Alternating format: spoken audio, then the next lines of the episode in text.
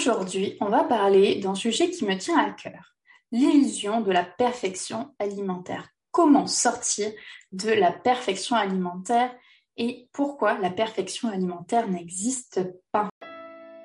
Bienvenue dans le podcast Mince alors, le podcast anti-régime, anti-yo-yo et frustration, le podcast qui éveille les consciences en sortant des dictats de la minceur. Mince alors est un espace dédié à toutes les femmes qui souhaitent mincir durablement. Je suis Amandine, diététicienne spécialisée en psychonutrition. Je vous accompagne à perdre du poids durablement en vous libérant des poids qui vous pèsent. Je vous guide afin de vivre en harmonie avec votre corps et votre alimentation. Alors, je ne vais pas vous dire ce que vous avez envie d'entendre, que la perfection alimentaire existe, car non. La perfection alimentaire n'existe pas, au même titre que la perfection tout court, quel que soit le domaine de notre vie. La perfection n'existe pas. Je sais que ça peut peut-être vous contracter un petit peu, vous faire ça, peut contracter un petit peu à l'intérieur de vous et puis vous vous dites peut-être mais elle raconte n'importe quoi celle-là parce que oui la perfection alimentaire ça existe.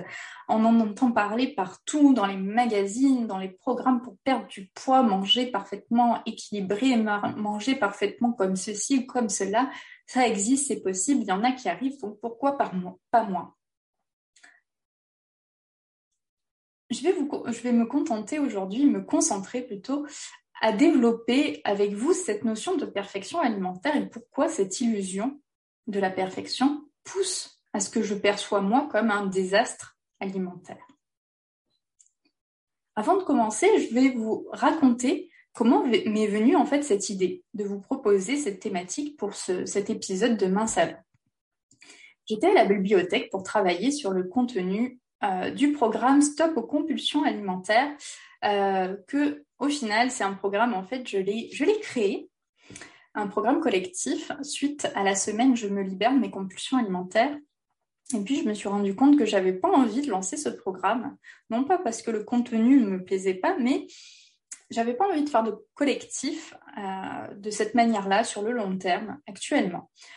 Donc, euh, au final, après, j'ai proposé aux participantes qui avaient commencé, qui avait commencé à travailler sur le compulsion alimentaire avec la semaine Je me libère de mes compulsions alimentaires, de, un travail plus individuel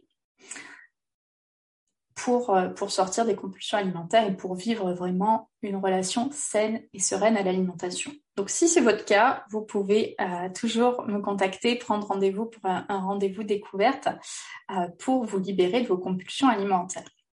Donc, j'étais en train de travailler à la bibliothèque sur l'élaboration de ce programme qui n'aura pas lieu. Mais donc, j'étais toujours utile que j'étais, j'étais dessus. Et donc, pour sortir la tête de mon écran, euh, j'ai fait un petit tour dans les rayons. Et je tombe le livre, sur le livre euh, La PNL au quotidien de Bernard Raquin, qui se trouvait en évidence en bout de rayonnage. Le hasard n'existant pas, je venais d'écouter le matin même une masterclass fort intéressante de Paul Pironnet. Paul Pironnet, c'est un expert et un formateur en PNL. Et je me disais justement que j'aimerais en savoir un peu plus sur la PNL. Donc, m'y voilà, j'ouvre le livre et je tombe sur un paragraphe intitulé De l'inutilité de la perfection. Et là, ni une ni deux, les idées fusent. J'ouvre une page de traitement de texte et je rédige euh, le script de mon podcast, donc ce que je suis en train de vous raconter aujourd'hui. Et donc, je vais reprendre certains mots de Bernard Raquin dans cet épisode. Alors, si on revient un instant à notre perfection alimentaire. Donc, certains, beaucoup, j'ai envie de dire, cherchent la perfection alimentaire. Alors, c'est-à-dire, la plupart du temps, avoir une alimentation parfaitement équilibrée, Exemple, avoir une assiette contenant un tiers de protéines, un tiers de féculents, deux tiers de légumes, limiter les matières grasses d'ajout à 30 grammes par jour, supprimer les sucres ajoutés, manger deux produits laitiers par jour, manger pas trop gras, pas trop salé, etc. J'en passe et des meilleurs. Selon les courants, euh, ce serait plutôt de limiter, voire de supprimer la consommation de laitage ou de limiter la consommation globale des aliments d'origine animale. Et selon certains courants, ça sera encore d'autres choses, d'autres injonctions alimentaires. Cette recherche de perfection, elle naît d'injonctions extérieures, mais aussi d'auto-injonctions que l'on s'inflige soi-même pour ressembler à un idéal qui, si on creuse un petit peu, ne nous correspond pas toujours réellement. Alors, je tiens à préciser que je n'ai rien ni contre l'équilibre alimentaire, ni contre les, manières de s'alimenter en privilégiant le végétal, en limitant les produits d'origine animale. C'est un peu ce que je fais euh, naturellement, mais sans en faire ce que j'appelle une religion. Donc c'est plutôt une philosophie de manger, une philosophie de vie. Cette philosophie, elle n'est pas contraignante. Il y a des périodes où les aliments d'origine animale seront plus présents euh, et d'autres périodes où ils seront moins présents, par exemple, et c'est OK. C'est ce que j'appelle pour moi un non-sujet. Voilà, je ne me prends pas la tête avec euh, et je ne me mets pas de contraintes inutiles. Mais bien entendu, je connais par exemple des personnes qui sont végétariennes ou véganes, qui ont des convictions profondes, mais pour eux aussi, c'est un non-sujet. Pour eux, voilà, ils ne mangent pas de viande, ils ne mangent pas de produits d'origine animale, et c'est OK. Mais ils le font, si vous voulez, sans se prendre la tête sans contrainte inutile, parce que ça correspond à un idéal profond. Donc, pour revenir moi à moi, ma philosophie, c'est que je suis vraiment dans l'acceptation de ce qui est juste à chaque instant au niveau de mon alimentation. Quand on est dans une perpétuelle recherche de perfection alimentaire, telle la quête du Graal, et quand on n'atteint pas cette perfection, qu'est-ce qui se passe? Je dis on car j'ai vécu en fait cette quête illusoire de la perfection alimentaire. Alors souvent, ben, on va se juger. Souvent, on se juge sévèrement. Notre estime de nous-mêmes, elle va dégringoler. On s'épuise à faire toujours mieux pour reconquérir aussi cette estime et être fier de nous. Et cela va nous demander un effort constant, un effort perpétuel comme cette quête, elle est impossible à atteindre, on va se frustrer, on va se submerger de reproches, on va s'épuiser littéralement. On va s'alourdir de cette charge de la perfection. Et ce poids, au final, peut finalement se retrouver sur la balance. J'ai envie de dire même, il se retrouve quasi systématiquement sur la balance à un moment donné. Et pour moi, il est vraiment vain de vouloir être parfait ou d'agir parfaitement. Le mot parfait ne signifie rien de particulier, c'est d'ailleurs très subjectif. Ce qui est parfait pour moi ne le sera pas pour vous, ne le sera pas pour votre voisin. Manger parfaitement bien ou parfaitement équilibré ne correspond à rien sinon à un idéal imaginaire à atteindre. Et d'ailleurs, en parlant d'idéal, est-ce un idéal du moi ou du un idéal du moi idéal? Alors, vous vous sentez peut-être un peu perdu là quand je vous parle d'idéal du moi et du moi idéal. Pas de panique, je vais développer un petit peu. Le célèbre psychanalyste Freud établit ce concept euh, de l'idéal du moi et du moi idéal. Et euh, je m'intéresse beaucoup à la psychanalyse. Euh, je me forme d'ailleurs aux fondamentaux de la psychanalyse depuis plusieurs mois. C'est un sujet qui m'intéresse beaucoup, qui me passionne beaucoup, et je fais beaucoup de parallèles avec notre alimentation. Alors, l'idéal du moi, il est influencé par nos parents, par notre transgénérationnel. Il va nous renvoyer à ce que l'on devrait être selon des exemples et des schémas familiaux ou sociétaux. Le moi idéal, quant à lui, il se construit au fil de notre vie, au fil de nos rencontres, des personnes qui nous poussent à explorer et exploiter nos dons uniques cette quête, de construction du moi qui nous pousse à nous dépasser, à avancer, à évoluer et porter euh, par notre idéal, qui en réalité n'existe pas, mais c'est une balise qui nous permet en fait de progresser. Si on transpose ce concept-là à notre alimentation, on va parler de l'idéal de mon alimentation ou de mon alimentation idéale. Vous remarquerez que dans la première formulation, l'idéal de mon alimentation, on n'est pas franchement acteur de cet idéal. C'est un idéal, pas mon idéal. Alors que dans la deuxième formule, on devient vraiment acteur de son alimentation, de notre alimentation idéale, pas celle du voisin, pas celle des autres. L'alimentation de l'idéal du moi, ou de ce que j'appelle l'idéal de mon alimentation, elle est influencée par notre éducation alimentaire parentale et les schémas transgénérationnels. Elle est également influencée par les injonctions de la société et les messages incessants dans les médias nous indiquant comment bien manger, avec son lot de messages contradictoire, hein, parce que on va nous dire un temps que euh, euh, bah, manger des produits laitiers c'est très bon pour la santé, puis après on va nous dire que non, ce n'est pas bon. Euh, pareil pour d'autres d'autres types d'aliments. Donc des fois on entend beaucoup beaucoup de messages contradictoires. Et je vous parlais des courants. vous allez avoir différents courants en fonction de différentes manières de penser l'alimentation, donc avec des messages contradictoires. Donc notre société euh, notre société, cet idéal va nous renvoyer à ce que notre alimentation devrait être, selon les différents exemples, donc familiaux, euh, sociétaux. Donc au final, on s'éloigne quand on cherche justement à, avoir cette alimentation de, de l'idéal du moi, l'idéal de notre alimentation, à atteindre l'idéal dans notre alimentation, influencé par tous ces paramètres, on s'éloigne en fait de nos véritables besoins et de notre véritable idéal.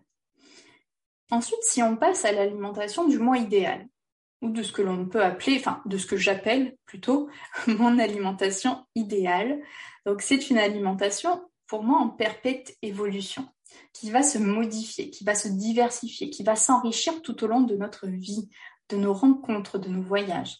C'est un mouvement de perpétuelle construction et de déconstruction vers notre modèle alimentaire idéal qui en réalité n'existe pas, mais qui nous permet en fait de progresser, d'évoluer. On est dans cette quête d'amélioration perpétuelle, mais on est dans un, mouvement. Autant l'idéal de l'alimentation, c'est quelque chose d'assez figé. Autant mon alimentation idéale, on est dans un mouvement, on est dans le mouvement de la vie on est des êtres en perpétuelle évolution. Pourquoi notre alimentation serait figée Pourquoi elle ne serait pas en perpétuelle évolution? Donc moi, ça fait quelques années que j'ai basculé dans cette quête de mon alimentation idéale. Et c'est un parcours vraiment léger et agréable à vivre. C'est un parcours sans prise de tête. Alors que j'ai longtemps été dans l'idéal de mon alimentation, et là, c'était contraignant, puisque je me heurtais à je voulais coller à des standards qui ne me correspondaient pas. Je m'éloignais de mes besoins, je m'éloignais des besoins de mon corps. Et pour revenir à cette notion de perfection alimentaire, donc vous devez certainement vous rendre compte maintenant, avec tout ce que je vous ai euh, dit plus haut, qu'elle n'existe pas et que ça, veut, ça peut vite en fait nous conduire à un fort sentiment d'échec si on cherche cette perfection idéalisée, éloignée véritablement de notre réalité et de nos besoins.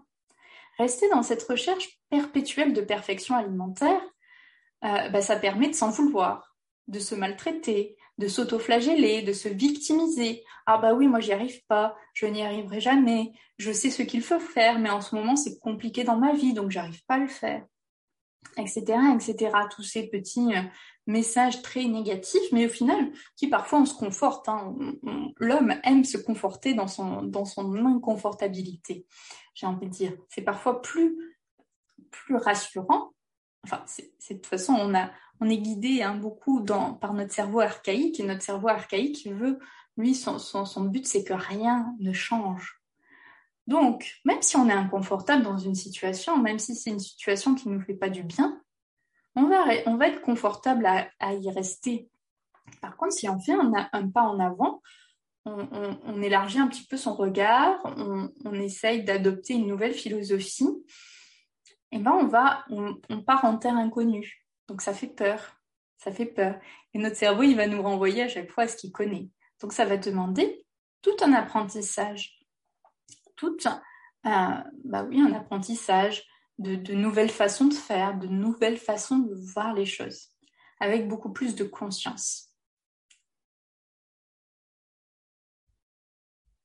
Chercher cette perfection alimentaire, c'est aussi, ça peut être un moyen de se faire bien voir de son entourage, ou un refuge aussi pour éviter les reproches. Oh bah oui, du coup, on est vu comme la personne qui mange très bien, qui mange sain, qui mange plein de fruits et légumes, etc., etc. C'est un moyen pour se faire bien voir des autres.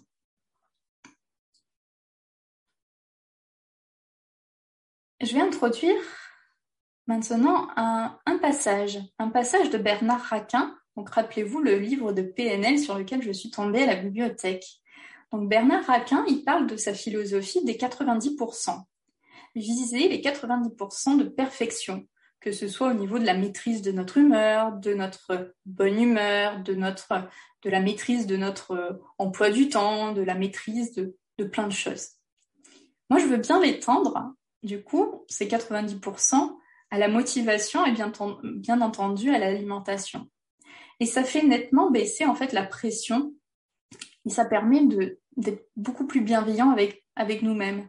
Oui, bah viser, allez, aujourd'hui, je vais viser 90% de motivation. Et si dans ma journée, il y a 10% euh, de ma journée où je suis pas motivée, bah c'est ok, c'est pas grave.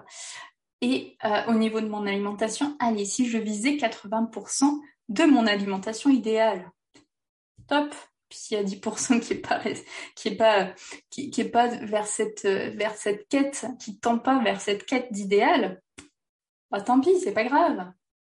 Demain est, un autre jour. Au moins j'aurais fait une bonne partie du job. Je trouve qu'effectivement ça, ça, peut être une philosophie à adopter. Euh, ça fait nettement baisser la, pression. J'ai envie que vous vous posiez des questions je vais vous poser ces questions mais posez-vous à vous-même est-ce que vous êtes perfectionniste? Alors que ce soit dans votre alimentation, mais aussi dans votre vie de manière générale. Souvent, un comportement qui guide notre alimentation se retrouve dans d'autres sphères de notre vie, comme le perfectionnisme ou le contrôle. Si on a tendance à vouloir tout contrôler dans notre vie, on va souvent avoir tendance à tout contrôler dans notre alimentation.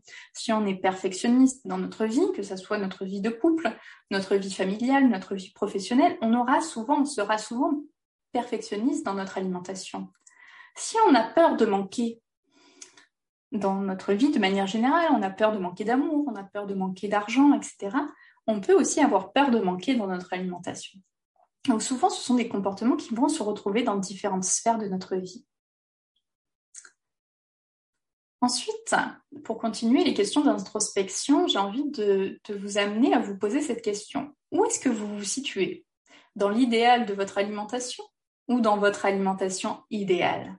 Posez-vous la question. Et ensuite, à quoi aspirez-vous? À avoir une alimentation qui correspond aux standards de la société ou une alimentation qui vous correspond à vous? Une alimentation qui correspond à vos besoins si vous avez envie de plonger au cœur de votre alimentation idéale et de reprendre le pouvoir sur votre alimentation, vous pouvez réserver votre appel découverte de 30 minutes et je serai ravie de répondre à, à vos questions. Je serai ravie d'écouter votre histoire, d'être attentive à votre histoire, de pouvoir vous guider au mieux pour que vous puissiez trouver votre alimentation idéale. Vous trouverez le lien dans la description. Et moi, je vous retrouve tout bientôt. Merci pour votre écoute. Je vous retrouve dès la semaine prochaine pour un nouvel épisode de Mince alors. Pour ne rien rater, pensez à vous abonner à la chaîne. Si vous avez aimé ce podcast, likez et partagez-le aux personnes à qui ça pourrait faire du bien. Partagez-moi vos expériences et vos ressentis en commentaire, je me ferai un plaisir de vous répondre. À très bientôt.